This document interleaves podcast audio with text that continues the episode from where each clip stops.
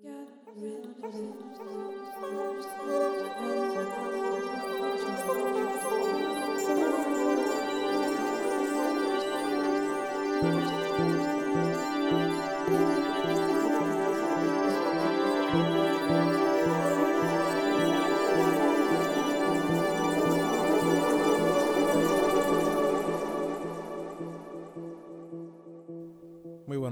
tardes y noches y bienvenidos al segundo episodio del podcast Conversaciones Simbióticas. Este servidor es Julio Quiñones Santiago. Quisiera presentar en este momento a mi compañero Pedro Manuel Franco Fraticelli, Saludos cordiales. a mi compañera Elimar Alicia Chardón Aló, aló.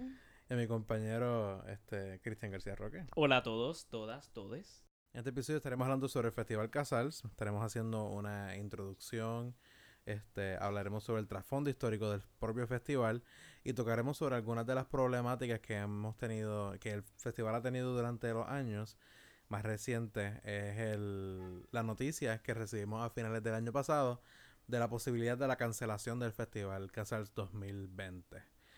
Este, y para hablar sobre estos inicios históricos, este, Cristian, ¿nos puedes hablar un poquito sobre los orígenes del Casals? Ah, claro. Eh, bueno, si vamos a hablar de los orígenes del Casals, creo que tenemos que hablar un poco de quién era Pablo Casals precisamente. Eh, y Pablo Casals fue, fue un, un chelista, director de orquesta, incluso compositor de- del siglo XX, ¿verdad? Una figura que muchas personas consideran sumamente importante para el mundo de la música en general. Este, y nació en el año 1876. eh, algo importante porque hay, que, hay que tomar en consideración que cuando Pablo Casals llega a Puerto Rico, que fue en el año 1955, tenía, si no me equivoco, 79 años. Tenemos una persona que ha pasado por la Primera Guerra Mundial, que ha pasado por la Segunda Guerra Mundial, que ha tenido contacto con músicos en Europa, con compositores directamente, y llega a Puerto Rico este, pues en una etapa de su vida donde está destilada toda, toda esa sabiduría y conocimiento y madurez que pues sí, él trae consigo cierto bagaje cultural que influencia lo que ocurre en la isla. Pero en Puerto Rico ya ocurrían muchísimos eventos culturales muchísimos años antes de que llegara Casals. Y nada, Casals se desarrolla como chelista, hace su primer recital a los 14 años en Barcelona. Y de ahí, de hecho, si no me equivoco, él, él forma parte de un trío. Isaac Albeniz lo escucha tocar un día y le consigue una beca para estudiar música. Y así Casals pues formalmente hace sus estudios. Está la historia famosísima de que él encuentra las suites de cello de Bach en una, en una tienda de música y nunca las toca, excepto años y años después que las perfecciona y así es que el mundo las viene a conocer. Y nada, eh, eh, justo después de la Segunda Guerra Mundial, él se retira del ojo público y regresa otra vez en el año 50 eh, con un festival que llaman el Festival de Prades en Francia, porque se daba en, verdad en, en la ciudad de Prades, que era, si no me equivoco, donde Casals vivía en aquel entonces, y se hace en celebración al bicentenario de la muerte de, la muerte de Bach. Y entonces, una vez Casals llega a Puerto Rico en el 55, hay que entender que en, en esa época, ¿verdad? Puerto Rico estaba en un, en un, en un tiempo bien particular en cuestión de nuestro, nuestra estructuración como gobierno y como nación o colonia, ¿verdad? Entonces la figura de la llegada de Casals concuerda con este plan de parte del gobierno eh, de Muñoz Marín, de verdad, de, de reestructurar a Puerto Rico de una economía agraria a una economía industrial y adoptan literalmente a, a Casals como un embajador, por decirse así, de la cultura. Y asimismo lo llama Teodoro Moscoso en, en- lo que describen del plan Mano a la Obra, Operation Bootstrap, que Casals es una figura perfecta porque eh, en, al momento que se estaban buscando estas inversiones de estas megacorporaciones este, estadounidenses para que llegaran a la isla, la figura de, de Casals en la isla y de un festival que tuviera su nombre presentaba a Puerto Rico como un lugar donde sí había cultura, em, ¿verdad? Y sí se, se hacían estos eventos que, que eran, pues, tenían el visto bueno de, de parte de estas personas.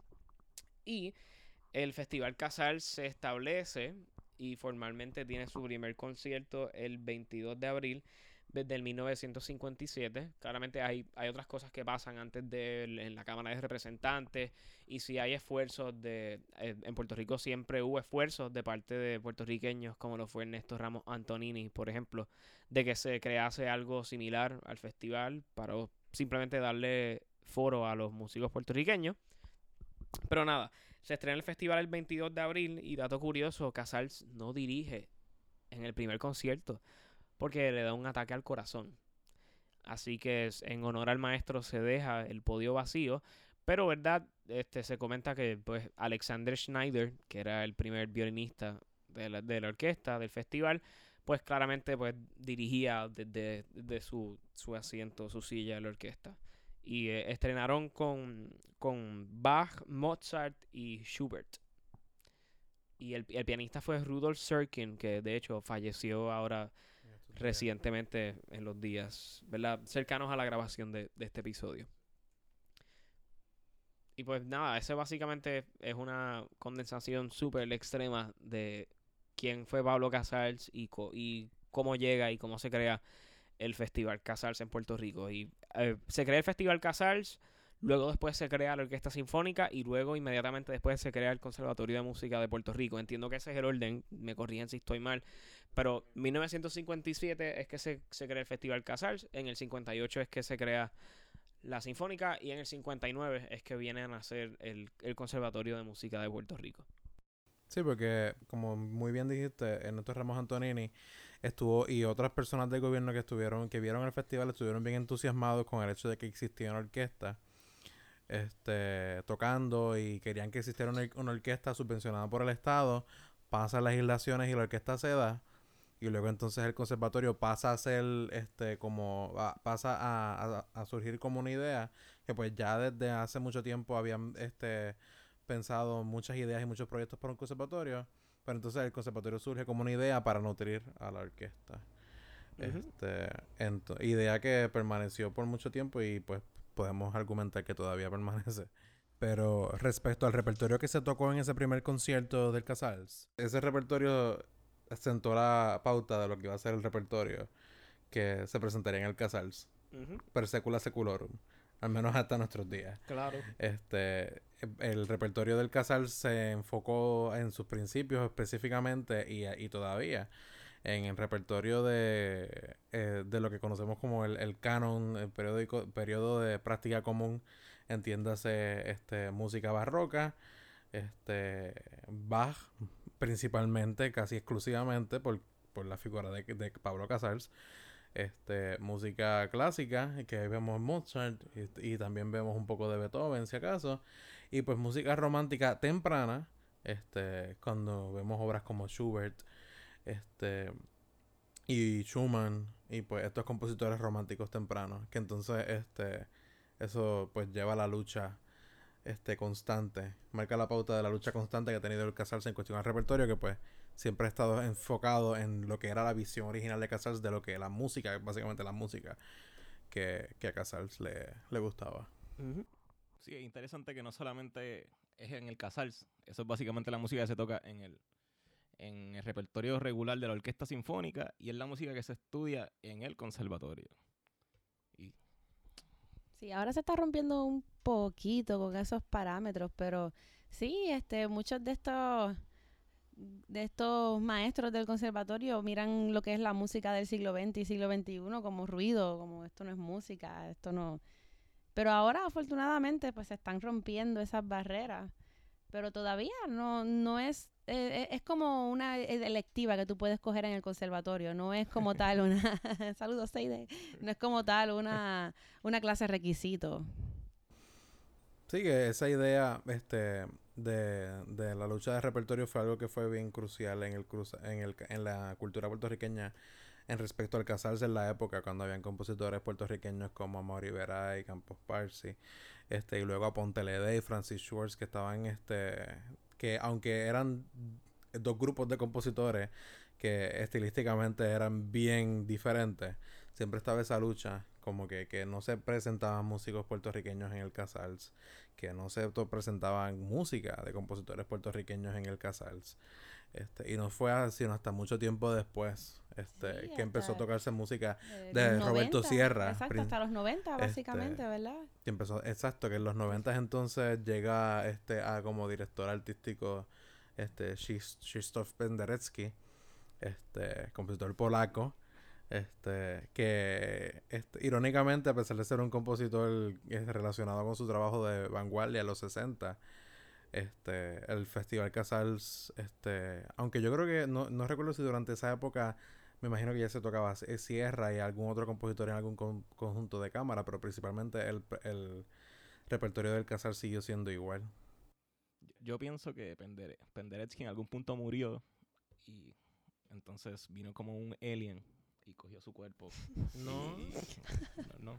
No murió, él sigue, él sigue siendo él. Es que pues es, es irónico, es irónico. Yo, yo estuve hablando de eso, un montón de gente se ha, este, encuentra eso irónico, el hecho de que de, de tú romper tanta, tanta, tanto paradigma musical, de, vuelvas a, a escribir música romántica eh, y, a, y a cuatro voces. y- Bueno, pero llegar al punto de decir que tu música fue un experimento y descartarla por completo es como, wow, why. O sea, por lo menos respeta ese periodo en tu vida, pero Bueno, eso sí. Pero de que es un experimento, es un experimento. Sí, y, y él y es como él ve su música. Para aquellos que- para, para nuestra audiencia, estamos, estamos haciendo referencia a un conversatorio que, que, tu, que tuvo es, Krzysztof Penderecki en el conservatorio hace unos cuantos años, en el cual eh, fue un poco infame, este, porque pues el, pues, varias personas es que quizás nunca habían escuchado su música en el conservatorio se prepararon específicamente para hacerle las preguntas candentes para ese momento. Y, y pues el, básicamente este eh, él hablando sobre su sobre esa época en la cual él hacía música súper experimental este con Pierre Boulez, con este y con Stockhausen él básicamente este él dice que, que la música que su música de esa época era un, exper- un experimento. Y habla de la música de los otros compañeros como experimentos fallidos también. Y cuando Uh. hubo un estudiante que le preguntó este que, que para él era música entonces si no era esa música de esa época él pues este este controversialmente dijo que su, que él sabía que su música era música Oh, claro, porque es mía, ¿sabes? él sabía que por lo menos él sabía que su música era música y pues eso fue eso es lo que Pedro está haciendo referencia sí, estamos hablando, que hemos hablado antes, pero el treno para las víctimas de Hiroshima, que es una pieza que revolucionó tanto sonora como en la notación también, ¿verdad? Como estaba escrita. Y él, pues luego de años, pues dice, la, la descarta más o menos. Y pues, bueno, no sé, escúchenla ustedes Bueno, o sea, no, no sé cómo tomarlo, pero no es raro que compositores este, privi- este, este, privilegiados en cuanto a talento tomen obras completas y las descarten por completo. Y sean tremendas obras magistrales, pero para ellos son tremenda basofia, así que las descartan, las queman, las, las botan. O sea que, que en ese sentido tal vez puede ser un poquito de de, como dicen en inglés, imposter syndrome o algo así. No creo que es imposter syndrome, yo creo que, yo creo que fue más bien él empezó a él empezó a, mar- a mercadear mejor su imagen como compositor y, y, y porque, o sea, técnicamente en, en respecto a él y para pues volver al tema, este, él cambió de su, estética completamente distinta, como que de una estética súper estringente y moderna, él cambió a una estética que aún así hasta cierto punto era, es moderna, pero tiene el, el giro neorromántico, este, neorromántico y es disonante, pero hasta cierto punto, no como esas obras principales, este, como el Treno de para las víctimas de Hiroshima, de Natura Sonoris 1 y 2 y 3, como que hay un cambio estético que es bastante marcado. Y, y es raro en los compositores que eso, eso- no, no es raro, pero es como que bien curioso cuando eso pasa a un compositor que, Que es como si de Ponte LD empezara a escribir en música en do mayor ahora después. Y, de y sus dijera 80 que, años. y dijera que lo que hizo antes, pues no, no, no es, no va. Exacto. Este, Sí, negar el trabajo de tu vida. Más importante, aunque él no lo quiera, ¿verdad? Él está vivo todavía. sí, pero él ya hizo, es como que básicamente sí, no creo que... Ella hizo su trabajo que iba a hacer y ahora está haciendo lo que quiere hacer. Si eso es lo que quiere hacer, ¿verdad? Este, aparenta ser que eso es lo que quiere hacer. Volviendo a, entonces a, a la línea del Casals, este, estamos hablando del repertorio. Este, cabe destacar que durante esta época que ocurren también muchas protestas este, sobre el Casals. Este, este, luego de, de, de esta época que hablamos de Campos Parsi y Mario Veray, no recuerdo si fue en los 90 cuando Justino Díaz era director artístico después de Penderecki. Hubo un periodo, no recuerdo qué periodo fue que Justino Díaz fue director artístico del Casals. Este que él también recibió, hubo varias protestas, dentro de ellas una bien grande frente a, a, a Sala Sinfónica, este que habían tumbacocos y, y, y fue una protesta bien grande ahí frente de, de del Centro de Bellas Artes. Este re- recuerdo mi, profesor de composición Alfonso Fuentes una vez me estaba contando que en esa protesta este pusieron no sé si pusieron muchos muchos ataúdes pero pusieron un ataúd este bien grande que iban cargando entonces decía que en ese ataúd estaban los compositores puertorriqueños entonces como que ellos ahí protestando y qué sé yo qué rayos y decían este Amor Iberay reza por nosotros Eh, esto es Campos Parsi reza por nosotros.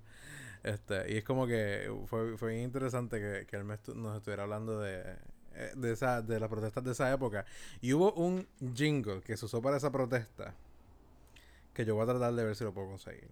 Está interesante que esa protesta parecería tener más presupuesto que la Orquesta Sinfónica ahora mismo. Lo que pasa es que esas cosas son pro bono. Esas cosas son completamente pro bono. La verdad que, bueno, tú has estado en protesta, tú sabes cómo es esto. No me calpetes, Elimar. Ok. Ah, o sea que yo soy la única. ok. Ah. Ah. No, pero yo creo que es interesante hablar pues del repertorio un poquito del Casals porque pues básicamente el Casals rige pues todas estas estratas, ¿verdad? Grandes como son el conservatorio y la misma orquesta sinfónica y lo que es el pues la programación regular, en lo que vemos pues en los teatros y por lo menos en el, en el área metro y, hasta en los centros urbanos, cascos urbanos grandes como Ponce o Mayagüez. Sí, porque es una mentalidad que se, que, que, se sigue. Como que al tú pensar que al este la ideología y toda esta forma de pensar de estos de estos maestros de antes de que lo que era música era solamente lo que hacían los hombres blancos este europeos muertos y tú perpetuar eso y tener un sistema educativo que perpetúe eso y uno y un sistema eh, artístico que perpetúe eso eso es lo que va a hacer. Este como que solam- eh, poner tener esta visión que la música de esta gente es la música que hay y todo lo que pase después de eso pues no es música. Este y eh, hay un movimiento este mundial literalmente internacional de gente que están en distintos países tratando de luchar contra esas barreras este en Estados mismo en Estados Unidos mismo hay mucho hay un boom ahora de, de, de apoyar a los compositores queer compositores mujeres este compositores latinoamericanos compositores de color este que es una conciencia que tanto en o sea apoyarlos tanto en que se toque su música como en que en la educación musical tenga par- sea, sea parte del currículo la música de estos compositores y, to- y, y tratar con la misma seriedad este académica un blues este un, eh, ya- el jazz música clásica este música pop porque son músicas que representan distintas culturas y di- digamos distintas culturas pero distintas subculturas como ya estamos hablando pero distintas personas este con distintos este este con una distinta demografía racial y todo este tipo de cosas que, que son parte de- del problema de esta estructura este eurocéntrica que, que tenemos Sí, como hablábamos ¿verdad? en el episodio de qué es música, pues cada, cada, cada artista tiene su trasfondo y crea su música de acuerdo a ese trasfondo. Y pues si tú, si tú te quedas en, en una estética de ciertas personas en cierta época, pues no va a evolucionar, te vas a estancar. Y no sé cómo esperas que algo evolucione o se mantenga si realmente no lo renuevas constantemente. Y no se mezcla con otras cosas.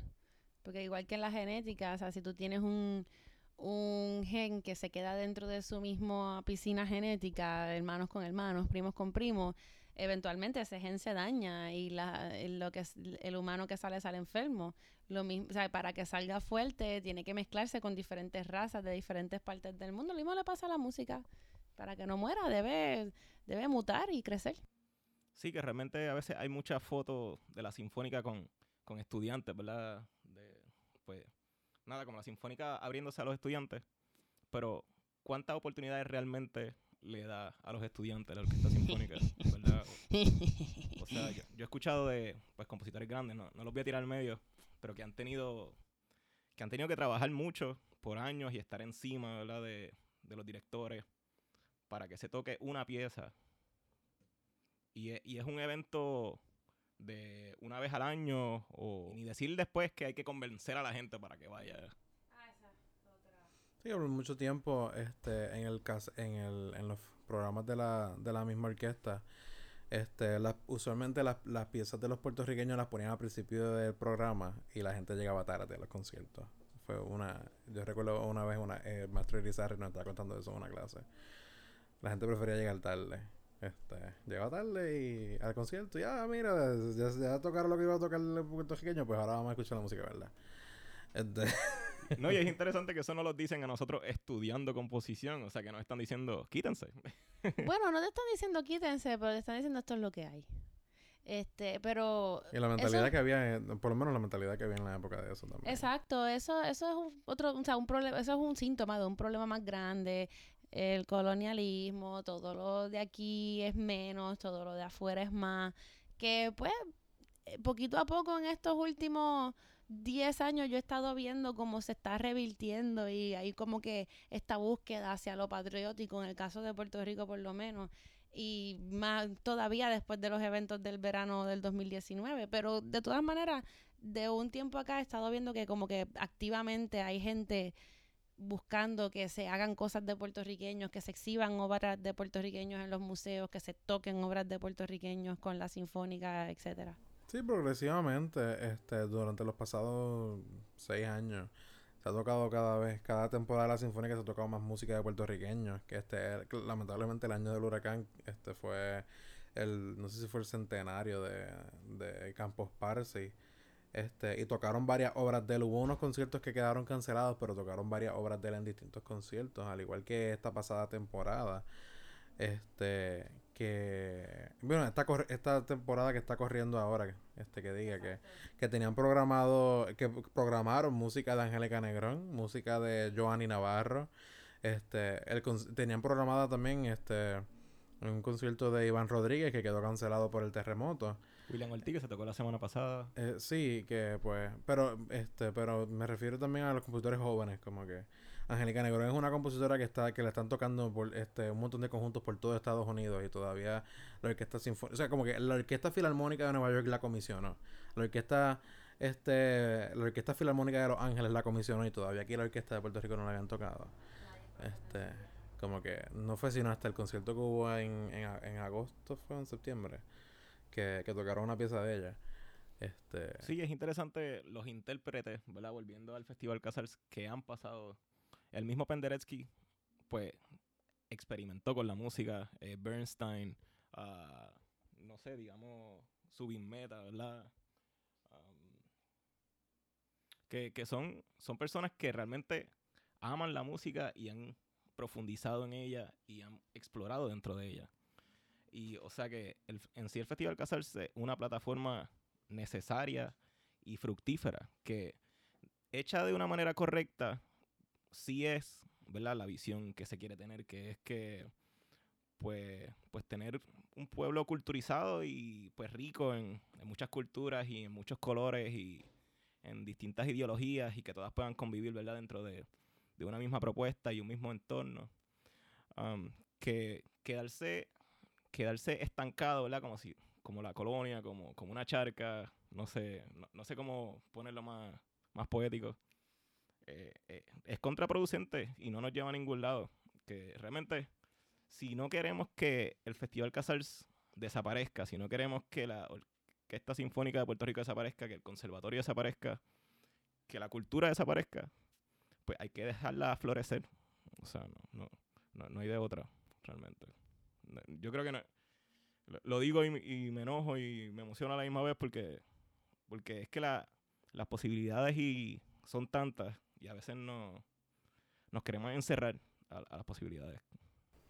Sí, lo que ha pasado durante los años, como que el, el Casals sí ha seguido ha sido siendo el mismo desde que desde la época de Casals, como que cla- claro, poco a poco han ido tocando música de compositores contemporáneos a cuenta gota, una pieza casi por festival, pero cuando ha- pero el, el Casals sin duda alguna este fue un evento cultural súper importante para la época, como estabas diciendo, Mitis- eh, hubo muchas figuras internacionales como como Mitislav Rostropovich, Bernstein, Subimeta, este eh, Yehudi Menuhin y muchísimos otros más que vi- este que han venido a pasado por el Casals este Jordi Zabal este han venido múltiples orquestas este y, y, y- y la intención de, de- del festival y, y cierto tipo de visión que, que era traer este tipo de calibre musical a Puerto, a Puerto Rico este que en la época era, te- tenía más una visión más industrialista, una visión más este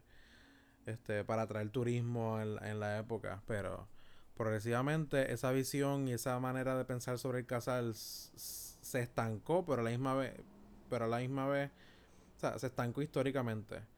Y se estancó en todo el sentido de la palabra, como que en la manera en la que mercadean el casal, y la manera en la que lo programan, y en la manera en la que lo ejecutan y dirigido a la misma audiencia, que ese es el problema. Este, que al casarse no ser más inclusivo, no ser más, no estar más abierto tanto a los músicos puertorriqueños como a los compositores puertorriqueños y al mismo pueblo puertorriqueño. Gracias. Este, como que, o sea, no estar abierto a eso, pues, pues literalmente es porque, o sea, no, no, es, no, es, no es como por estar juzgando, pero literalmente por eso que Casal está, este, está como está. Por eso la temporada pasada, este, estuvo mucho, hubo muchos conciertos vacíos, pues sí, no, no, no lo, casi no, no había una manera en la que, en la que el, el, el mismo festival se acercara a la gente y atrayera a la, a la misma gente puertorriqueños de la calle por allí este a que se interesa por ir para el Casals. Porque pues eh, siguen estas nociones antiguas de que pues de que esta música es una música aristocrática una música blanca una música de gente con dinero.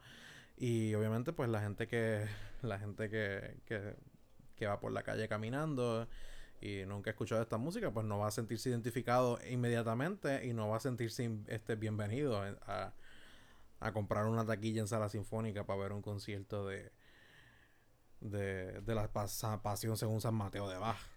Que fíjate, ahora que, que ya no soy estudiante de la me gradué y me toca pagar la taquilla, realmente es caro.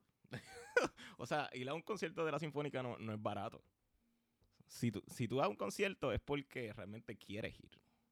Nosotros, claro, nosotros que verdaderamente queremos ir. A veces, Porque, a porque veces- están los que van como, como si fuera un club social, este, Sí, que son los que pueden pagar ese precio. Este, exacto. Como que tú ves la gente súper bien vestida, que van todavía como si fuera un club social, como si fuera ir a la iglesia un domingo, tú sabes. Entonces van bien vestidos, mostrando este sus mejores ropas y ahí a escuchar la Que música. el precio, el precio es mausoleo. lo, lo que eso es lo que dista el precio, es un club social para la clase más alta porque esta música es sinónimo de sofisticación, así que los que de verdad sabemos y queremos, una vez nos graduamos no podemos eh, por más que querramos instruir a, qué sé yo, ponte que uno sea maestro de música, por más que uno quiera instruir a sus estudiantes a que vayan una vez ellos se gradúan, porque es cierto, tú puedes conseguir las funciones para estudiantes por la mañana cuando lo hacen, y eso es casi siempre Carmina Burana y el Cascano ese. Fuera de eso, Pedro- nadie va a eh, ir. y Pedro y el Lobo. Y Pedro y el Lobo, perdona. Y la flauta mágica cuando la hacen, exacto. Pero fuera de eso, los conciertos nocturnos no hay manera que ellos asistan y no hay manera dentro del bolsillo de la clase trabajadora y clase media de Puerto Rico que pueda pagar 30 dólares por taquilla una familia de 3, 4 personas. Y no tanto la clase trabajadora, los músicos que se pasan tocando de gratis. Eh, ¿Eso no es clase trabajadora? exacto, exacto. Y ese es parte del problema también de... que nos de- pasamos tocando de gratis, gracias. Sí. y después tenemos un mal nombre por ahí, que, que llegamos tarde. Y no me pagan. sí, exigen demasiado. El banco no me acepta los cheques de exposición. Sí que todo redunda bajo esta misma idea de, de, de el, el gran espacio cultural que hay entre la- lo que lo que se valora en nuestra cultura como eh, como arte y como trabajo, como esta gran diferenciación que hay. Porque nos gusta ir a, a conciertos y nos gusta, como Cristian estaba mencionando en un episodio, nos gusta llegar del trabajo y ver Netflix, pero no nos gusta pagar por arte, no nos gusta para, pagar por la música que escuchar, que nos gusta escuchar, o por, o por los diseños que estamos viendo, este, el arte gráfico que estamos viendo en un concierto o, o en una esquina. Y, y, y esa misma esa misma falta de toque con la realidad que hay tanto de, de del ambiente capitalista de, de, de la época del ambiente de trabajo pero también lo hay dentro de la gran división que hay dentro de- con de estas est- instituciones culturales con la misma realidad este, de este, del país Realmente muchas muchas veces vivimos, como tú dices, enajenados. A mí me pasó los, los otros días, yo, yo vivo en Santurce y basi- básicamente mi vida es en el área metro. Yo trabajo en la Milla de Oro, lo sé. es horrible. no- no- no- Pide almuerzo con Uber. Exacto, exacto. La cosa es que vivimos enajenados. Yo fui con unos amigos para Río Piedras porque estaba, tenía, nada, iba a ir a un restaurante vegano que hay allí en Río Piedras. qué hipster Lo sé. lo sé. la cosa es que fuimos allí a Río Piedra y era un pueblo fantasma, es horrible. es- el- la gente, tú ves la gente pues triste, pobre. Después de 2010, eh, sí, 2010 fue un golpe, con la huelga que ocurrió en 2010 y el golpe que le dieron a Café 103, que fue pues el, ese, ese drama policíaco que dejó varios heridos, fue un golpe para Río Piedra del cual no se ha recuperado todavía. Iban 10 años. Lo que fue María, que vació la isla, ahora los temblores que ha, ha vaciado la isla. Ay, por pero el déjense doble. de cosas. Aquí no se sienten los temblores. En área metro no se están sintiendo los temblores. Váyanse para Ponce, váyanse para Mayagüez a ver si duermen, a Ajá. Guayanilla, a ver si pueden dormir. mira a ver si, si Guánica no se volvió un pueblo fantasma Exacto. Chauco también está de camino Newsflash, no, no se puede dormir. Este, y como que eh, es, un- es una, es una problemática de, de, esta, de estas instituciones que tienen esa enajenación a la realidad. Como que más allá de, de pues, hacer un concierto esporádicamente a la comunidad que vamos para tal pueblo y tocamos en tal plaza pública. Este, La cosa es que la, la crisis al final nos afecta a todos. Y, e incluso el Festival Casals, que este año pues, hay rumores de que se cancela. Saludos, aquí una pequeña nota al calce de Julio. Eh, para, solo para que tengan este en cuenta, eh, este episodio se grabó el martes 11 de febrero para ser publicado hoy 13, jueves 13 de febrero. Y durante la tarde de hoy se publicó la noticia de que el Festival Casals se iba a efectuar. Eh, esta tarde publicó en Nuevo Día que como parte de, y cito, como parte de los esfuerzos para impulsar el turismo cultural en la isla, la Compañía de Turismo de Puerto Rico, a través de su directora ejecutiva Carla Campos, informó mediante comunicado de prensa que esta agencia se convertirá en el patrocinador oficial de la 64 edición del Festival Casals junto a la Orquesta Sinfónica de Puerto Rico y laborará mano a mano con la Corporación de Artes Musicales mediante un esfuerzo interagencial para que el icónico evento de reconocimiento mundial pueda llevarse a cabo este año.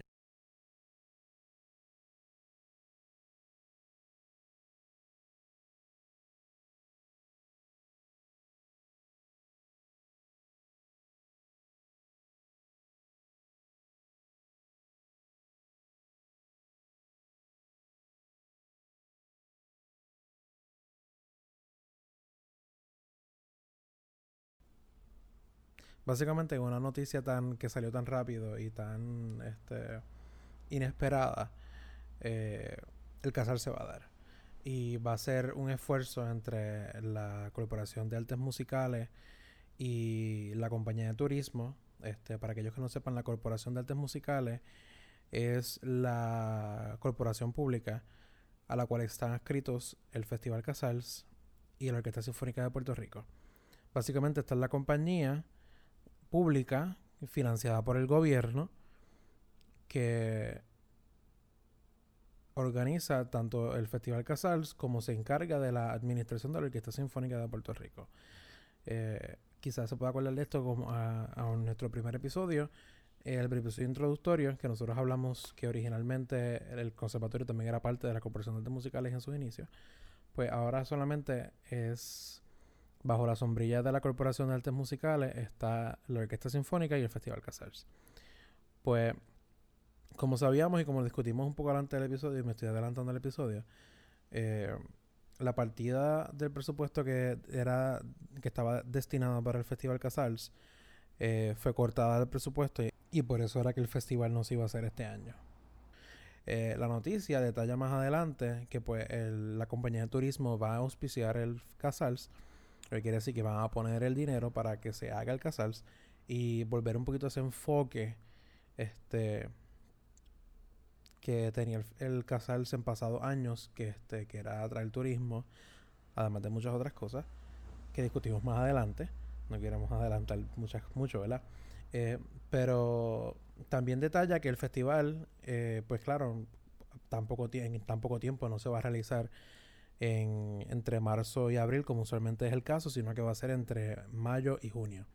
Nos, nosotros nos alegramos muchísimo por esta noticia porque en realidad estábamos bien preocupados con el futuro del Casals, porque si este año no se hacía el Casals, eh, en este ambiente de austeridad y, recortes económicos a todo lo que es importante en este país como la educación y la cultura, pues en realidad temíamos por lo que fuera a seguir sucediendo con las otras instituciones culturales y, cualquier otra institución que tenga que ver con la creación de arte, ya sea el Conservatorio de Música, la Escuela de Artes Plásticas, eh, la misma, los mismos departamentos de, de, artes y música de la Universidad de Puerto Rico. Eh, en realidad estamos bien contentos porque se haya dado este paso, este, que según la noticia está respaldado por la gobernadora Wanda Vázquez. Eh, y esperemos que, que, el festival se siga dando y esperemos que, que los próximos años eh, tenga su debido presupuesto, que la orquesta tenga el debido presupuesto que necesita. Eh, y, que esta situación mejore, porque pues es lamentable que en las situaciones en las que se toman medidas de austeridad para recortar fondos del gobierno y para limitar el, el uso de fondos públicos, lo primero que eliminan es lo que de verdad la gente ve inmediatamente, que son las instituciones culturales y, y los creadores artísticos. Y pues esperemos que esta situación mejore y pues nada, este, para no restarle más al tiempo al episodio, volvemos al episodio. Muchas gracias.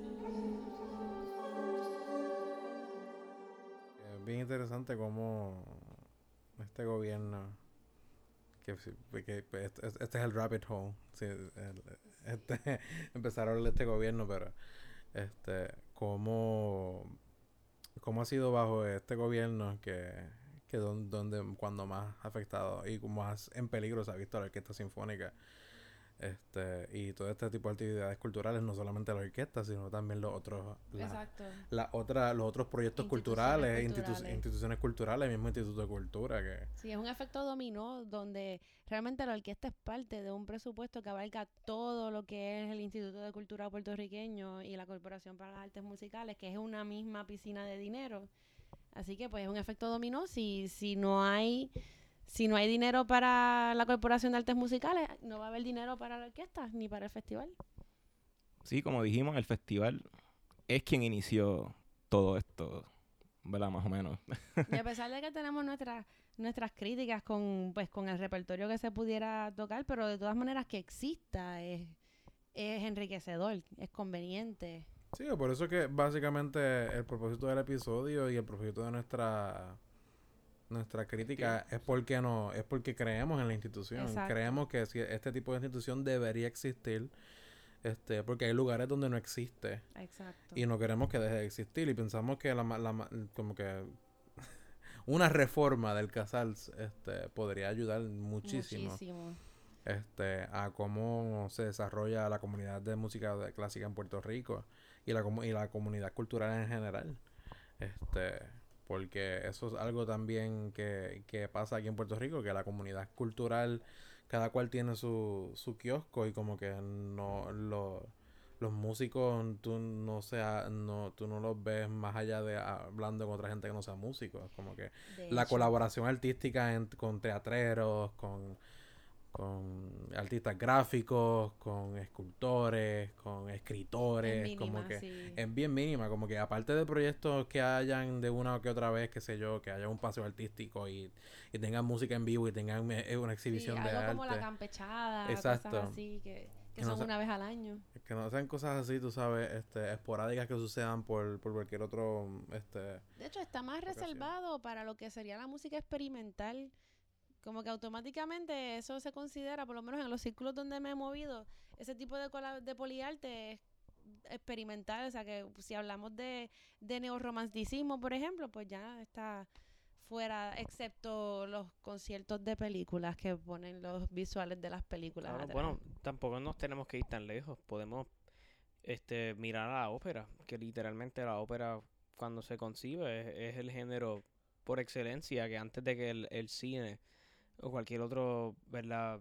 Este, método de expresión artístico unificara las artes visuales, la, la palabra, la música, el teatro en, en una sola cosa. Que, que, que ¿verdad? Si, si nos fuésemos a ir por algo que fuese to- totalmente congruente, por decirlo así, con la estética ya establecida del casal, se, se tiene. Se- o sea, tienen, tienen vehículos como lo que sería tal vez la ópera, además de, del el experimental. Pero, again, nos encontramos con el obstáculo que siempre se nos presenta hoy en día, que viene siendo el presupuesto, ¿verdad? Porque obviamente hacer una, hacer una ópera cuesta muchísimo más que hacer una sinfonía o que hacer un concierto. No, a veces no, no o sea, es, es- mucho más allá de simplemente alquilar la música, así es que se tiene que alquilar, ¿me enti- Todo, todo el esfuerzo colectivo que conlleva, ¿verdad? es escenografía. eh, por ejemplo, el cascanueces, que es lo que más eh, creo que yo se ha repetido desde hace casi 30 años, si no van 30 años ya. eh, se está usando la misma escenografía de esos 30 años. De seguro la renuevan, la repintan para que se vea mejor, pero es la misma escenografía. Y eso es una producción de 200 personas, contando bailarines, orquesta y, y tramoya. Y ahora mismo se está haciendo porque la orquesta está tocando gratis, que es la Orquesta Sinfónica Juvenil de Puerto Rico, porque cuando se acabó el presupuesto, pues la Orquesta Sinfónica de Puerto Rico dejó de participar en la producción del Cascanueces. Por un tiempo usaron CD, de hecho, en el 2016, y en el 2017 no hubo por el huracán, y después regresó otra vez con la Orquesta Sinfónica Juvenil, pero gratis, a pesar de que en años previos se pagaba pues como que una compensación, por decirlo así, no era un sueldo como tal, pero, pero una, alguna regalía se le daba a los estudiantes, que por lo menos 200 dólares por cabeza tenían los estudiantes, ya ni eso. Y esa es una de las razones por la que se puede hacer todos los años, porque la orquesta no está cobrando. Y eso que dice es interesante porque este año, el 2020, ya para la segunda semana de junio, no va a haber dinero para pagarle a la Orquesta Eh, Sinfónica de Puerto De, Rico. de eso yo quiero hablar cuando me toque a mí, sí, de eso mismo yo quiero hablar cuando me toque a mí, porque esa es la que hay. Esa es para la la que hay. orquesta más importante, ¿verdad? En este contexto de, ¿verdad? nuestra isla, Sí, no de nuestro hay- archipiélago. a lo que todos aspiramos, en A cierto lo que- modo. exacto, gr- gracias. Uno de mis trabajos de ensueño es la Orquesta Sinfónica y el Radiotelescopio de Arecibo, y la Sinfónica está mucho más cerca. Así que sí, yo estoy en la Sinfónica y el Met allá en Nueva York. o sea. yo creo que el MET está más cerca. No creo. me quito, me quito. Me gusta el espíritu animal, Este, sí. Yo voy a ti. Que an- antes de entrar este, a eso que tú vas a hablar del presupuesto, quisiera hablar un poquito de lo que Cristian está diciendo de la ópera. Este, que, que mu- mucha respuesta a, a la falta de presupuesto que se ha llevado a muchas partes del mundo, que eso es algo que viene desde, desde después de la Segunda Guerra Mundial. Este, Britain e Inglaterra empiezan a hacer óperas más este, de cámara y empiezan a, a- a responder haciendo el mismo género, pero de una manera más reducida. que aquí se ha hecho. Que, por ejemplo, cuando se hizo Barba- el castillo de, de Barba Azul, se hizo en forma concierto, semi escenificada, y eso quedó, quedó brutal con C mayúscula. O sea, Sí, sí. Que- Yo- que- Y, fue, y ese concierto estuvo lleno, sí, completo. Y ese concierto, este, hubo prensa escrita, hubo prensa por internet, que no solamente habla, que y yo vi escuchaba a la gente alrededor mío diciendo, no, que es un compositor húngaro, que esto y que lo otro, gente hablando de la ópera, y es una de las óperas más difíciles de, de- de repertorio así mismo. operístico. Y la orquesta le quedó excelente. Y la orquesta le quedó excelente a los cantantes, que obviamente los cantantes este, fue, una ejecución magistral, pero una de las óperas más difíciles de repertorio que menos se toca porque a pesar de que solamente son dos cantantes, es una orquesta enorme, es una ópera difícil de entender y fue un éxito aquí en Puerto Rico. Claro, yo me refería también a, pro- a, a- a- ópera nueva y también me refería a, a, a mucho trabajo que están haciendo compositores en otras partes del mundo No, claro. que están repensando el concepto de ópera y pues ya no es con grandes orquestas, sino con conjuntos de cámara y producciones distintas, que, que también es, podría fungir como una solución a... Que es interesante que una vez tú le dijiste a la, a la profesora Gloria Navarro, tú mismo le dijiste, fíjate, la Orquesta Sinfónica de Puerto Rico cuando, cuando toca música del siglo XX suena muy bien. Y ella, ella te respondió bien, bien extrañada, sí. No, fue... No, no. Yo recuerdo que yo le dije que cuando mejor yo he escuchado que suena la orquesta sinfónica es cuando toca repertorio del siglo XX. Y ella, sí. Y ella me, y ella me miró con una cara como, ¡No! Ella me miró, ella por un poco me mata. Si no fuera porque tuviera un escritorio al frente, me brincaba encima y me dejaba por el cuello. Te queremos, Gloria, te queremos. Este, y, es, y es porque, o sea, la orquesta es, es un. O sea, la orquesta como la tenemos hoy en día es un instrumento del siglo XIX y del siglo XX y siglo XXI. Este, como que la orquesta que es del periodo clásico es mucho más pequeña que esa y la, de- y la del periodo barroco muchísimo más pequeña. Sí, y, no, y, la- y la instrumen- el instrumento es diferente, no es hasta, hasta, hasta el periodo romántico que los instrumentos como los conocemos hoy día existen. Previo a eso, las cuerdas eran de tripa, los arcos tenían, eran, eran cóncavos, convexos. ¿Cuál es Eh, este? Convexo. Con- Convexos. con- no, espérate. co- Sí. Bueno, dependiendo en co- Cóncavo y Google. convexo. Google. No, pero este sí, Cóncavo es hacia adentro y Pues convexo, convexo es hacia con la afuera. curvatura Pues hacia previamente de- en el clasicismo y en el barroco los arcos eran eran convexos. Ujú. La revolución Exacto. industrial hi- hizo un, un boom en cómo se hacían los instrumentos de viento metal y los de viento madera, como que son un, es un Y las cuerdas de metal también, También. que le dan una sonoridad mayor a la orquesta de cuerdas que no existía en, en- previo a eso. Y que cuando tú miras este repertorio, tú miras que los compositores, que en realidad los compositores que verdaderamente están escribiendo para este instrumento son los compositores del siglo XX y siglo XXI. Este, y, y es el repertorio que menos se toca. Como que yo recuerdo de, la- de las mejores ejecuciones de la orquesta que yo he escuchado, como que cuando más me ha impresionado el sonido del instrumento, es cuando una vez nosotros fuimos a un ensayo abierto que iban a tocar una obra de un compositor que se llama Fabián Panicelo para un festival iberoamericano de las artes hace, seis, hace literalmente hace seis años. Estaban tocando una pieza es- espectralista que en el episodio de Rodolfo Córdoba aprende- aprenderán qué es espectralismo. Y la manera en la que sonaba ese, en la orquesta completa era un, un- una, un espectro sonoro súper dinámico. Este, como que el, el color y el sonido que salía de la orquesta era una cosa increíble. in- Igual que cuando con Barba Azul. Como que salía un sonido de esa orquesta que tú no la escuchas cuando tocan Mozart. Tú no la escuchas cuando tocan de hecho, este que es- Schubert. sí, de hecho, cuando uno, específicamente Mozart, cuando se toca Mozart, Haydn, tienes que aguantarte. Tú no puedes darle todo tu power a, bueno, yo que soy cuerdista, por ejemplo, tú no puedes tocar con todas tus ganas, tú no puedes tocar con, con todo tu, tu peso del cuerpo porque vas a sonar a Tchaikovsky. O sea que literalmente cuando se toca Mozart, tú te estás aguantando para llegar, que de hecho lo dije bien, es cóncavo, para llegar al sonido del arco cóncavo y de la cuerda de tripa, que de- no, el- es, no es afín a nosotros. Y la instrumentación reducida. Y la también, instrumentación reducida que- también. Que, es distinto, como que no, no es lo mismo cuando tú escuchas la- como verdaderamente era la orquesta sinfónica de esa época, cuando tú escuchas grabaciones de Karajan tocando sinfonías de Beethoven como si fuera sonando como si fueran marchas de elefante. Este, y, y es como que Hello, Sans Sans. Este, es esta conciencia, como que por eso a Gloria le, le chocó ese comentario, pero en realidad para mí ha sido real. Como que cuando yo escucho repertorio del siglo XX, eh, con la sinfónica, es cuando más, para mí mejor la sinfónica ha sonado. También hay que recordar que la, la sinfónica como instrumento y conjunto, como dijiste, además de que ¿verdad? los instrumentos físicos que tengan, son productos del siglo XX, son personas que han nacido en un periodo bien particular en la historia donde ¿verdad? todos los miembros actuales de la sinfónica han ido mano en mano con lo que es los, el desarrollo de los servicios de streaming, la transición de los discos de pasta a los cassettes, a los CDs, o sea que nunca en la historia un músico tenía la capacidad de empaparse de tanta música y tanto repertorio de una manera tan y tan y tan fácil. Entonces, es la primera generación, por decirse así, de músicos que llegan del mundo, de haber transcurrido por todos estos conservatorios en Estados Unidos, Europa, y pues tienen toda esta mezcla de todas esas corrientes aquí, que eso pues claramente influencia el sonido que se desarrolla en, en la orquesta particular de, de, acá versus cualquier otra que pueda tocar exactamente el mismo repertorio, incluso con el mismo director, pues obviamente el, el sonido va, va, a ser otro, simplemente por el oído de quienes lo están interpretando. Sí, desde los cilindros de carbón y de cera, que es el principio de, del sonido grabado, básicamente, sí, eso que eso es finales del siglo XIX, principios del siglo XX. Este, entonces... Transicionamos a...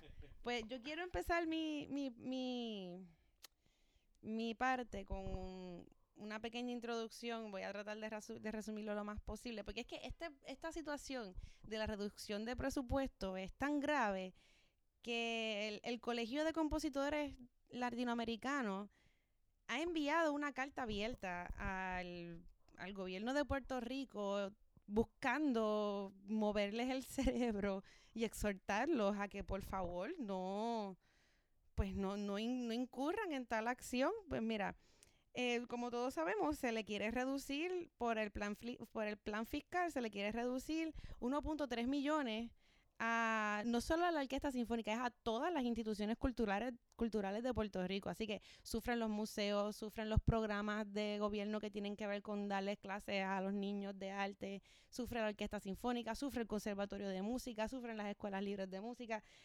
Son un sinnúmero de personas. Pues el presidente de la entidad, que es Alfredo Rugeles, este básicamente estoy, estoy citando, llama a la sensatez del gobierno para que esta reducción no ocurra. Así que voy a leer un pedacito de la carta, la pueden buscar si desean.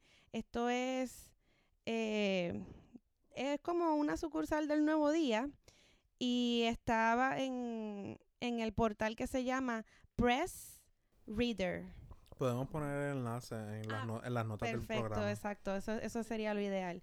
La carta comienza diciendo, nos han llegado noticias muy preocupantes y lamentables en relación a que las autoridades pertinentes pretenden restarle una cantidad significativa del presupuesto a la Orquesta Sinfónica de Puerto Rico. Es de nuestro conocimiento que dicho corte sería un impacto significativo que afectaría de muchas maneras la inmensa e importante labor que dicha institución ha venido llevando a cabo. No podemos entender cómo, en vez de premiar ese esfuerzo, se le otorgue lo que podría llamarse un castigo, que la llevaría casi a su exterminio. Y la carta continúa, pero la voy a dejar ahí para que no sea muy extenso. Dejaremos el enlace en la descripción abajo. Ah, esto no es YouTube, perdón. pero van... Todavía, todavía. Todavía, exacto.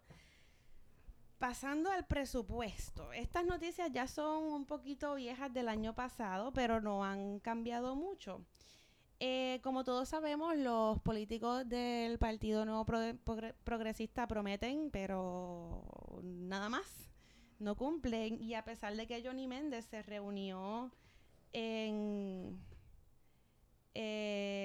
informalmente. informalmente, lo que pasa es que yo no sé si esta fecha está escrita en inglés o en español. No sé si es el 9 de mayo o el 5 de septiembre. Yo creo que fue el 5 de septiembre. Ok, pues el 5 de septiembre de 2019 fue la reunión informal que tuvo con, los con músicos de la Orquesta Sinfónica asegurándoles que este presupuesto de otra vez 1.3 millones no se les iba a quitar y que él iba a hacer todo lo posible para que esto no sucediera.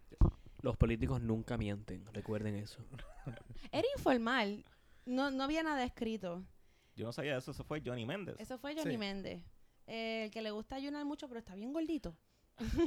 Fíjate que Fíjate, bajado. ¿verdad? bajado? Así Sí. bajado. Después del verano tú, tú lo ves y tú dices, wow. ¿Verdad? Eh. Quería aclarar para la gente que tal vez no esté tan clara de la política de Puerto Rico que el Partido Popular, digo, el Partido PN Nuevo progresista. Nuevo Progresista es básicamente el partido que apoya pues la unión con Estados Unidos. Cu- cuestión de, de contexto. La apoyan en teoría, pero no en práctica. Exacto. Exacto. Sí, lo- realmente todos los partidos políticos apoyan pues nuestro estatus actual porque se nutren de él. Pero ya es otro tema. Adelante. Exacto. Otra, otro funcionario que también prometió Villas y Castillas en cuanto a tratar de hacer lo posible porque esta reducción no ocurra fue Carlos Ruiz Cortés, que este es el, diro- el director del Instituto Puertorriqueño, que era el director del Instituto de Cultura Puertorriqueña y de la Corporación de las Artes Musicales, que esta última es a la que pertenece a la Orquesta Sinfónica y el Festival Casals. eh, aseguró que se encuentra dando la batalla con el secretario de Hacienda, Raúl Maldonado, para que no se le reste este presupuesto a la Orquesta Sinfónica. Esto fue en septiembre, ya todos sabemos cómo esto, cómo esto terminó. Este señor tiene toda una gama de, de ideas interesantes eh, para ahorrar dinero, para lograr para lograr cubrir el, to- el costo de la orquesta sinfónica. ¿De, de quién estamos hablando? Eh, te dije, te digo el nombre El, otra vez. el director de, De la del ICP. Sí, el director Cal- del Carlos ICP. Ruiz Cortés. Sí, ese mismo, que se me fue la paginita que estaba leyendo. Sí, sí. Que siempre lo diré, me da mala espina. No sé. Mm, A Esto mí- es una opinión mía. Carlos Ruiz Cortés, Eh. director del ICP y de la y de la CAM. Esto es tu opinión, claro está, pero a mí me está bien curioso que cuando a él lo nombraron como director del Instituto de Cultura, hubo mucha gente que apoyó el nombramiento porque decían, diciendo que no, que él viene de la Libre de San Juan, que Él daba historia en la libre y, y al parecer era un Este. buen profesor. Bendito. Fue, fue mi profesor de historia. Oh, wow. Sí, en, en décimo Uh-oh. grado. Es cierto que él tenía un celdito y si hablabas malo tenías que poner una peseta o algo así. Pupa. Pues este señor, Carlos Ruiz Cortés, dice que este año, para dar la batalla que lleva pasando desde años anteriores, este, él enfatiza mucho en que está luchando. Así que eh, él va a mover la operación y ensayos de la Orquesta Sinfónica de Puerto Rico a la Sala Sinfónica Pablo Casals. Traslado que asegura representa un ahorro de más de 200 mil. Lo que nos deja como que en el bloque, en el, en el primer bloque, o sea, originalmente ese era el lugar de ensayo de la Orquesta Sinfónica de Puerto Rico durante décadas. Luego se hace esta inversión en este edificio sinfónico que está justo al lado de Bellas Artes, que esa es la sede de la Orquesta Sinfónica, la cual ahora aparentemente tienen que abandonar porque no hay dinero para operarla. Entonces, es- lo que van a hacer es regresar a la sala Pablo Casals, que es donde siempre habían ensayado.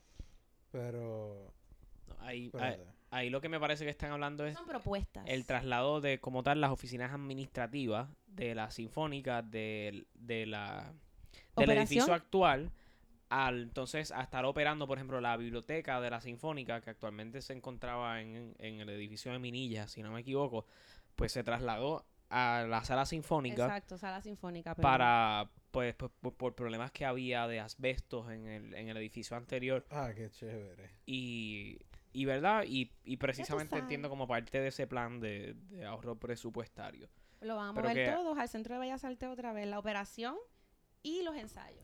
Sí, porque la Orquesta Sinfónica, o sea, la sede oficial de la orquesta no es... La sala sinfónica. No es la sala sinfónica. Ellos arrendan la sala sinfónica para los ensayos y para y para los conciertos. Ellos no, es como que la, eso no es propietario de la orquesta y como que, como que Vaya, o sea porque que los mismos músicos tienen que pagar el parking, o sea, el parking ese mensual para poder parquearse allí, este, y todo. Como que ellos no, eso no es como tal Ah, la o- casa propietaria vaya, de, de qué la orquesta. Y interesante. ese arrendamiento no es barato porque cuando luego de María el conservatorio estuvo un tiempo ensayando allí y tenía y cada sala costaba eran como dos mil eh, eh, eran varios miles de dólares O sea Sí. que estam- estamos concluimos que esto es un desde el principio fue un gasto innecesario. enteramente o sea el Bellas Artes la casa del arte Exacto. del área metro verdad por decirlo así que es lo que queda allá que en algún punto Santurce fue eh, fue un área turística de, de muchos teatros, una, una calle de muchos teatros y actualmente lo que queda Todavía quedan. Pero de 49 teatros que Exacto, quedan los que tres, quedan dos. ahora. el Choricastro, Victoria Espinosa y Sí. o sea, ca- cada vez se reducen más. Este, y pero pero pasa lo que lo que pasa en el gobierno que hacen una gran inversión y vienen y se lo dan a una compañía para que lo administre porque eso sale más barato. Y pues tenemos lo que tienen ahora que la, la orquesta sinfónica ofrece descuentos este, a estudiantes y cuando tú vas a comprar la, la taquilla te dicen que ah no este eso esos descuentos eso eso la orquesta lo pudo haber dicho pero eso no es de, de Bellas Artes como pasó un concierto no recuerdo cuál fue que cuando eh, volviendo esporádicamente a lo que Pedro estaba diciendo al principio de- del costo de las taquillas como que yo recuerdo haber estado en un concierto que tocaron la pieza de Angélica Negrón de hecho. Yo estaba yo estaba haciendo fila y habían estudiantes al frente mío estudiantes del conservatorio. Y cuando le dijeron no es que dijeron que la taquilla estaba a 5 dólares para los estudiantes de para estudiantes como que la, la- las empleadas de Bellas Artes como que dijeron no pero nosotros no tenemos nada de eso aquí además de que la empleada las trató bien mal las muchachas se fueron bien molestas. Y claro yo pude ir al concierto porque pues, yo estoy trabajando y puedo pagar el- la taquilla que bastante caro salió, pero y, y- y- y- y me dejó un lado seco. Pero yo la pude pagar, pero estudiantes que no trabajan, que lo que dependen es de lo que les sobra de la beca, si acaso, o algo como que no pueden verlo. Que ahora Y, sobra mucho menos. y como que, y pues volvemos a eso mismo, como que no es, ha- hay más obstáculos de los que tú piensas cuando se refiere a, a- a- al acceso de este arte este, Exacto. a la persona.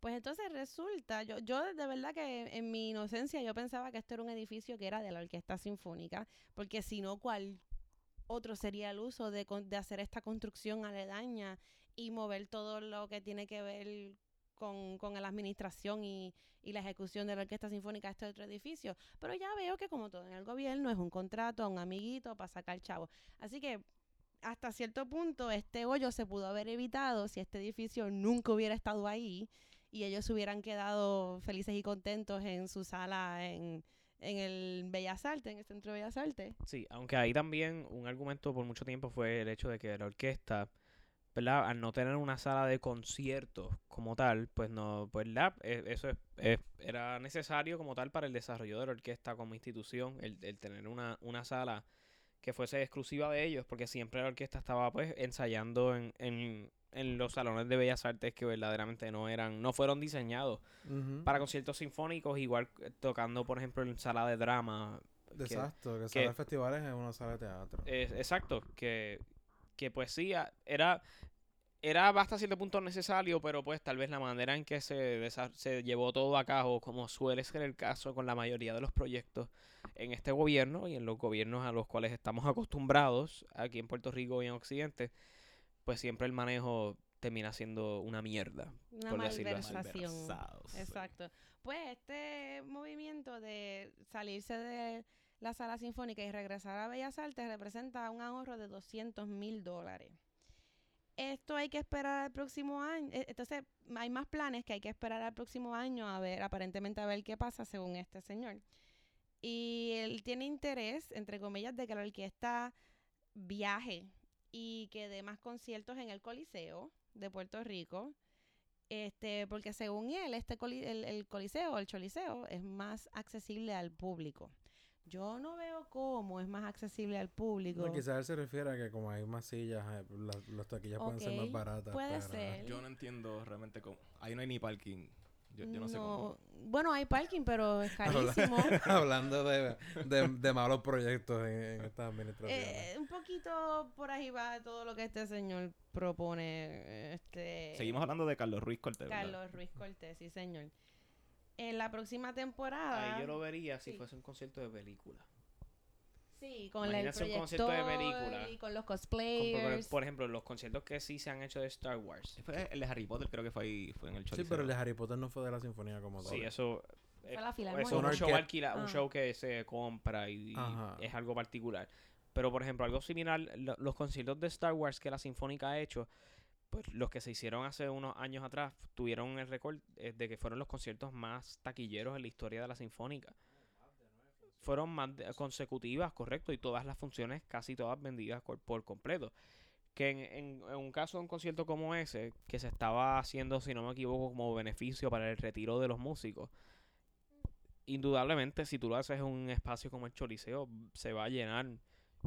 Porque todas las, todas, todas las funciones se llenaron en cuestiones de, de horas, días, que, que tal vez para eventos como ese, que puedan apelar a un público pues, popular y masivo, como lo que es sería verdad. los fanáticos de Star Wars, por ejemplo, pues o cualquier otra película, así como los Avengers y Exacto. cosas que pues son... tal vez, pues sí, eh, fuese, fuese una manera de buscarle una salida comercial, por decirlo así, a la orquesta, pero la realidad es que ese no es el propósito ni la razón de ser de la orquesta, ¿sabes? No es, no es ser una máquina comercial para nada. Que es un concepto que del que se que ha utilizado, se ha aprovechado la filarmónica, que se pasa ¿verdad? haciendo mucha música de videojuegos, de películas, y los llenan, los llenan enteros. Hicieron lo de los Beatles.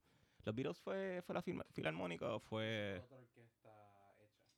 Y ahora va va a estar Queen Sinfónica, la, este, la, la banda Queen va- la van a hacer sinfónica, yo voy para allá.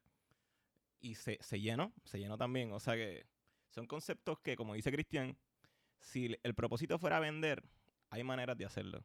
Pero la orquesta sinfónica pues tiene otro propósito. Eso es cierto. Este, pues, volviendo a las propuestas de, ¿cómo se llama otra vez? Que tú sabes el nombre más que yo. Carlos Ruiz Cortés, mi pana, Este saludos. mismo. Uy. de verdad que sí, no, es que él tiene unas ideitas bien, bien chéveres aquí. Se me volvió a ir la... La cosa es que realmente pues, el presupuesto que haría falta, idealmente un millón de dólares. Y exactamente cuestión- el dinero que le quieren quitar. Sí, en cuestión de una pues de una entidad gubernamental, eso no debería ser tanto dinero. Exacto. Pero malversación de fondos, mi pana. Y todo esto, ¿verdad? Todo este dinero de, ¿verdad? De FEMA y de esta, de ayudas que han querido enviar y que no las envían. Y que, no, y hay mucho dinero que está ahí y no se utiliza. Como lo, ¿verdad? Como lo fueron los, los almacenes estos llenos de, de suministro. Que parecería un evento a- Ah. aislado a lo que es la música, pero Pero, es que eh, la realidad es Parte del que... problema grosso. Y, y la cuestión es que la, la gente dice que el gobierno de Puerto Rico, no- el gobierno de Puerto Rico tiene chavos. El gobierno tiene chavos. Cuando tú tienes, cuando tienes a, a la presidenta de la, dire- la, la directora de la Junta de Control Fiscal, como Natalia Yaresco, ganando un salario tan exorbitante como lo es. 640 mil dólares al año. Exacto, no, no quería, no saber la cifra específica, pero Con todos los gastos, o sea, estamos hablando de dieta, renta, transportación. acá y lo que cobra cada uno de los miembros de la Junta de Control Fiscal, más lo que cuestan sus operaciones, lo que cuestan los abogados, lo que cuestan el edificio donde sea que ellos se reúnen. Y lo pagamos nosotros. Pero no hay chavo. Porque ahora supuestamente están hablando de que vamos a, a pagar, están negociando para que paguemos menos del 70% de la deuda. Este, vi un, vi un, un titular de una noticia. Yo no sé pero si porque la van o no, audito- no, pero- he visto nada, Si pero... hacemos referencia, hay un artículo de Noticel con fecha del 1 de agosto del 2019, donde, ¿verdad? Se, según los, los documentos entregados por la Junta, este, del presupuesto de 64 mi- 64 mil millones, ¿sí, verdad? 64 millones de dólares. Este, ellos gastaron aproximadamente 53.3 millones de dólares para el año fiscal del 2019. O sea, 53 millones de dólares en un, en un organismo encargado de pues, reestructurar la deuda y, y velar por el futuro y bienestar económico del país. Es un poco hipócrita cuando tu orquesta pudiese operar en, sumamente bien con menos de un 2% de ese presupuesto y verdaderamente pues tú lo ignoras y decides hacer nada. ¿No? ¿Y qué, qué diferencia hace un millón menos en, en ese contexto? Pues mucho. Estamos hablando de que son serían muchísimas menos vacaciones o días de ocio para aquellas personas, ¿verdad? Que tienen nombre y apellido. Y lo muy curioso e hipócrita es que son estas mismas personas que se pasean por estos círculos de la alta burguesía puertorriqueña y de las altas esferas políticas, quienes al momento de verdad de cruzar por las puertas de Bellas Artes y entrar con los tacos o con los zapatos bien brillados al concierto de la Sinfónica, se llenan de este aire de cultura y de momento son los más que apoyan las artes, son los más versados, son los más que conocen. Pero al momento de verdaderamente hacer algo con el poco poder que aparentan tener manejando el dinero de este país, este, y engrasando dos o tres manos para sus favores personales, no hacen absolutamente nada por la orquesta. Así que, de verdad, son es un acto de hipocresía. Preach, grandísimo. brother, preach. No, y se, se molesta si ponen, si ponen el nombre mal de ellos en, la, Sí, en no, las porque promociones. tú sabes, la gran O. pues, Entonces, a- a- no hay verdaderamente un, un sentido de, de, pues, de ayuda desinteresada. Todo obviamente tiene una finalidad detrás de y aquí se ve más que nada, ¿sabes? Pongámosle nombre y Hmm. apellido a todo. pay-per-view.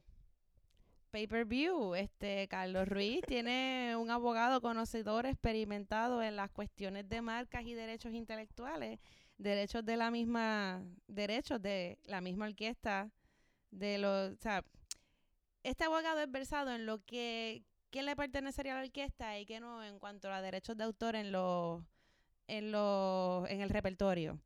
Y de cómo se pueden utilizar estas grabaciones y de qué se puede presentar en las redes y de lo que se hace en vivo, qué se puede presentar también.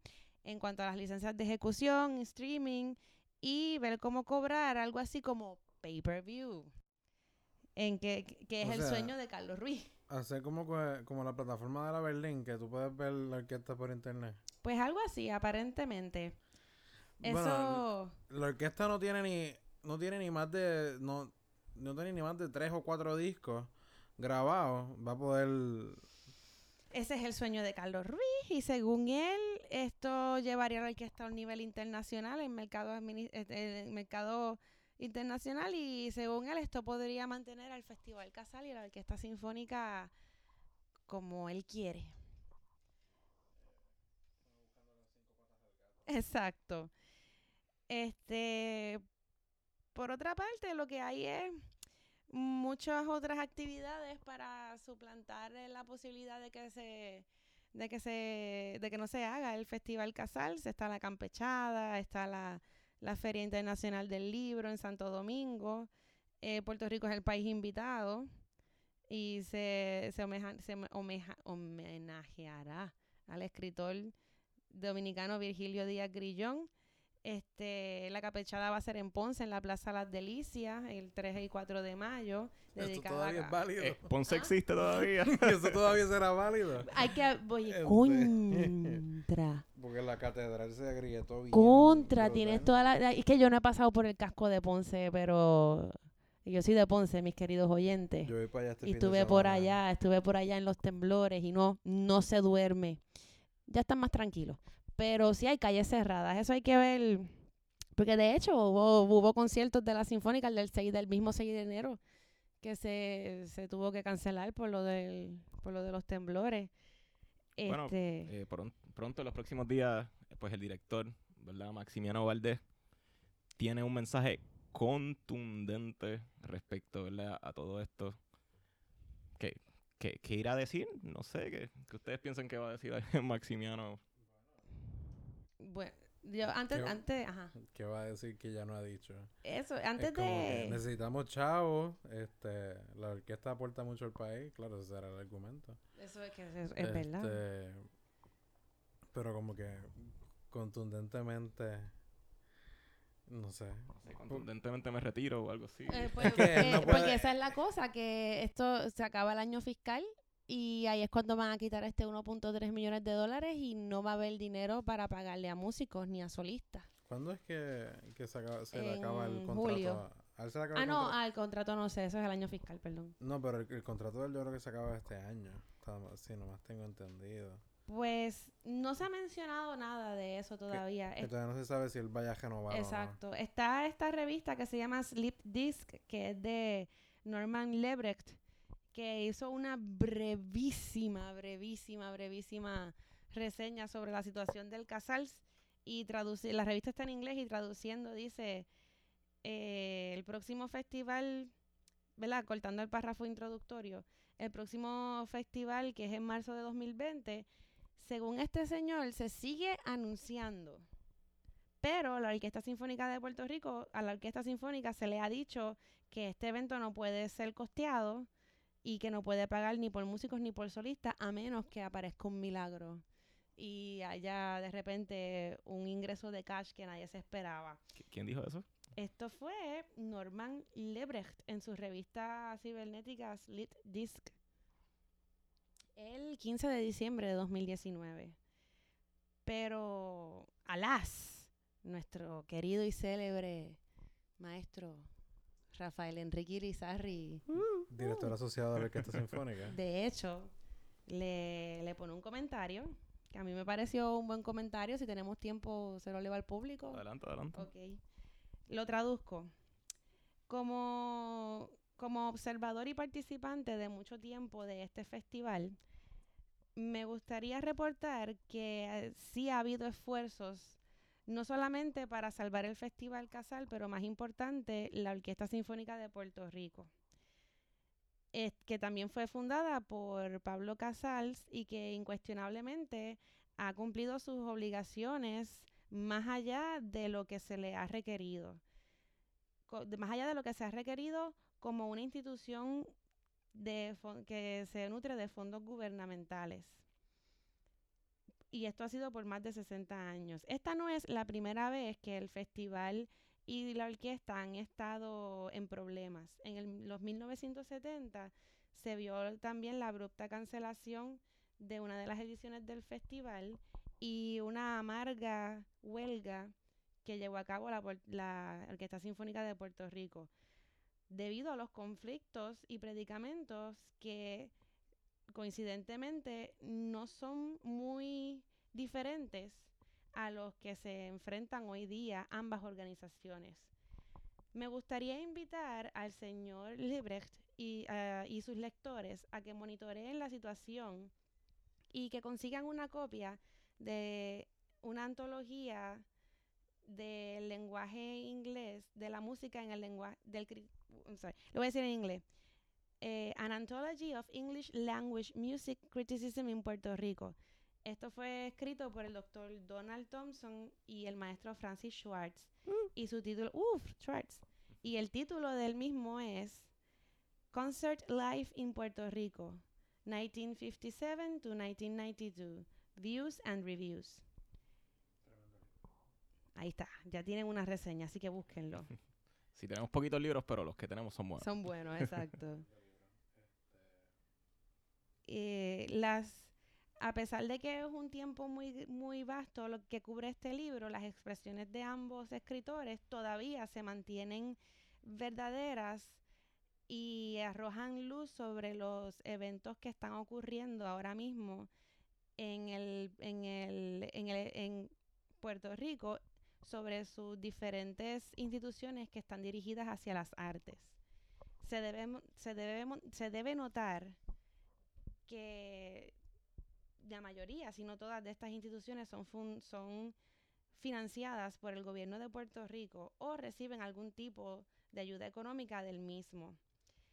Eh, y entre esas instituciones, por favor permítanme mencionarle que están las escuelas libres de música, el Conservatorio de Música de Puerto Rico, la Corporación para, eh, Pu- Puerto Rico's Corporation for Pro- Public Broadcasting, que sería WIPR, Radio y, Televisión, el Festival Casals, ah, y el, fes- eh, y el Festival Casals, está- exacto, perdón. Para interés de sus lectores, se, eh, ah, para interés de sus lectores, el señor Casals Istomín todavía supervisa el festival, cuyo director musical es el chileno, el maestro Maximiliano Valdés. También eh, director musical de la Sinfónica de Puerto Rico. Muchas gracias por, por ah, reseñarnos, señor Lebrecht. PS, thanks for why Mahler. I also went looking for Mahler in Vienna, just like you said. Ese fue nuestro célebre Rafael Enrique Irizarry. ¿Quién fue, ¿Quién fue gobernador de Puerto Rico en los 70? Porque estuvo a finales de la década de los 70 estuvo Carlos Romero Barceló y creo que a principios de la década de los 70 estuvo Luis Aferre, ¿verdad?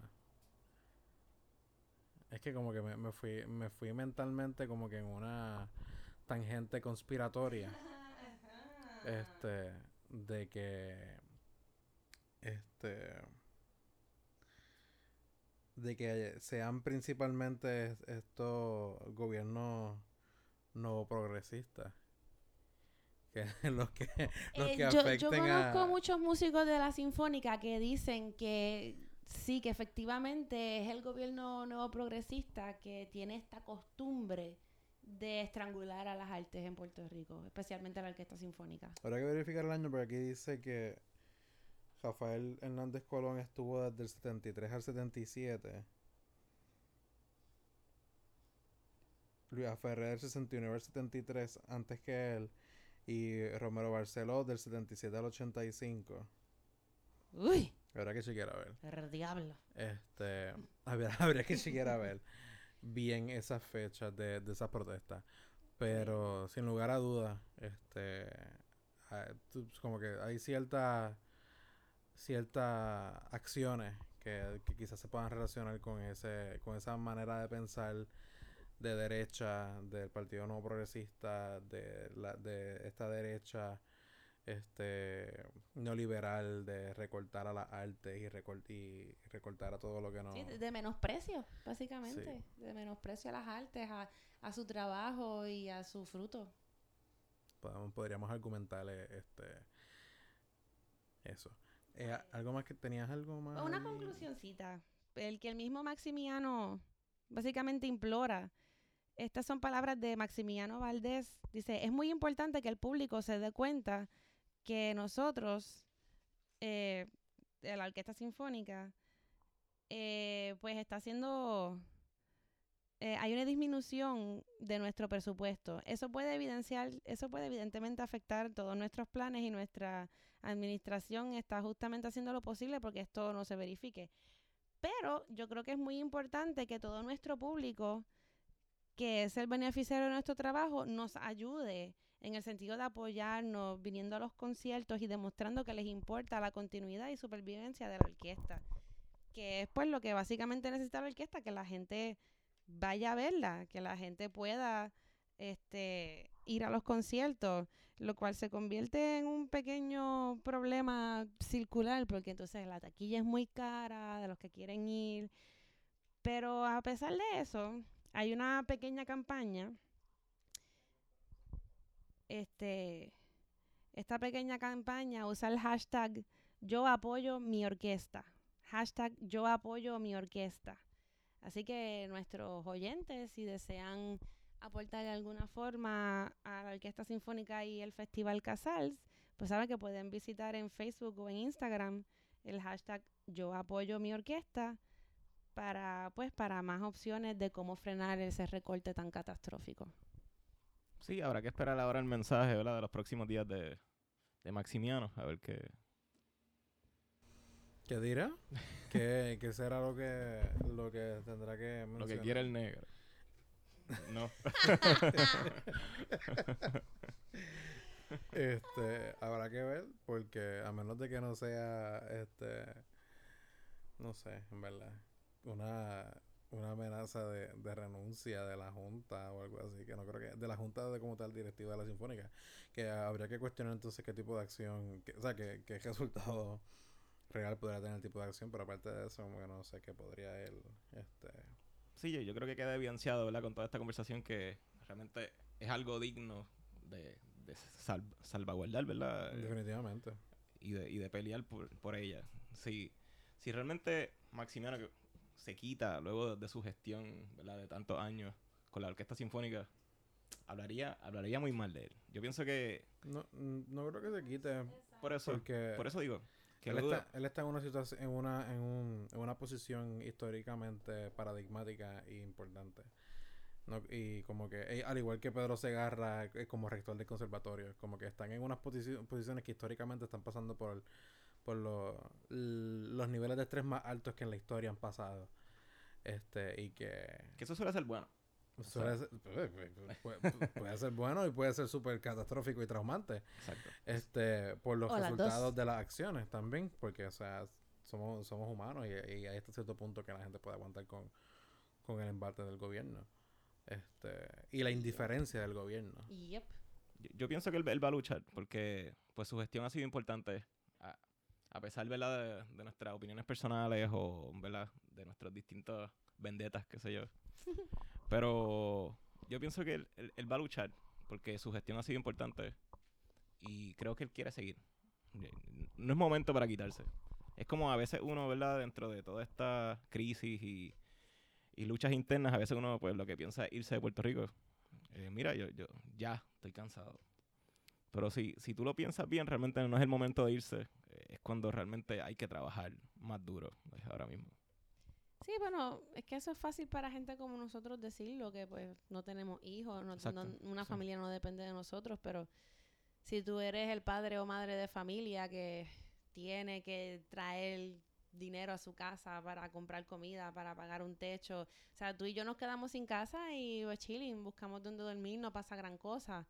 Bueno, yo tengo tres mascotas, pero no importa. este, pero, pero versus a un jefe, jefa de familia que por más que quisiera luchar por su país, tiene que luchar por sus hijos primero.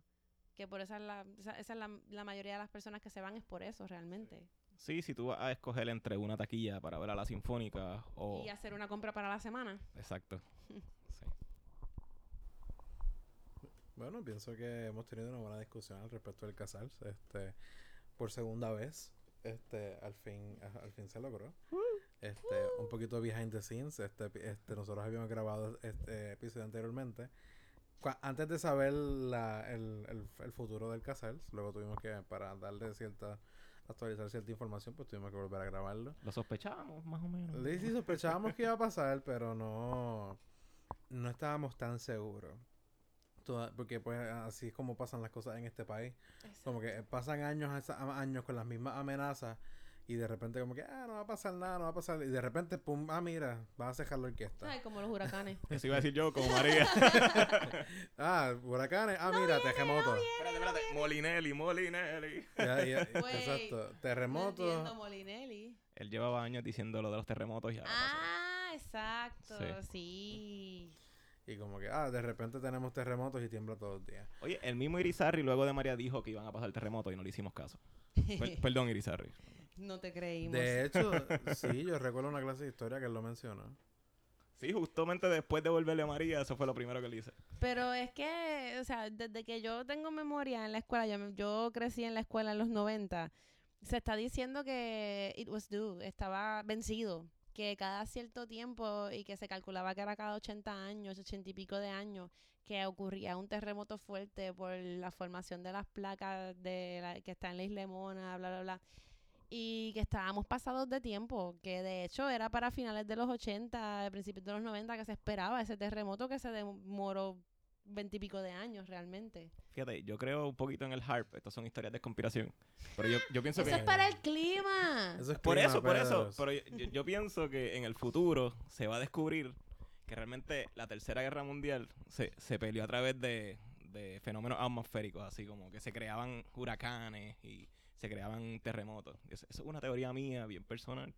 Pues fracking. es la otra teoría de conspiración que...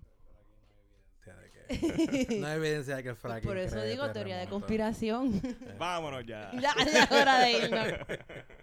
Bueno, muchas gracias a la audiencia por escuchar este nuevo episodio. Muchas gracias a mis compañeros. Pedro, ¿dónde podemos conseguir las redes sociales? Sí, me pueden buscar aquí en Facebook, eh, Pedro Emanuel Franco Fraticelli, o en, en Instagram, Peter Franks 7, en SoundCloud, en YouTube, eh, Pedro Emanuel Franco Fraticelli. Pueden buscar el colectivo Simbiosis, que pronto vamos a tener conciertos. Am, y vienen muchas cositas chéveres. Vamos a estar hablando de, de, de distintos proyectos que tenemos para este año de, de compositores. Que no es fácil, pero hay que, hay que hacerlo. Cre- creemos en esto y lo, y lo vamos a hacer. Aunque sea gratis. No va a ser gratis, ¿ok? Yo voy a ti, Pedro. Qué dulce. Elimar, donde nuestra audiencia puede buscarte en las redes. Pues a mí me pueden buscar en Facebook como Elimar Alicia Chardón Sierra y en Instagram como Caribbean Goth Metal. Por si acaso, Caribbean tiene dos B. Cristian, ¿dónde nuestra audiencia puede conseguirte en las redes sociales? Pues bien fácil, llama ahora. Al, no es mentira.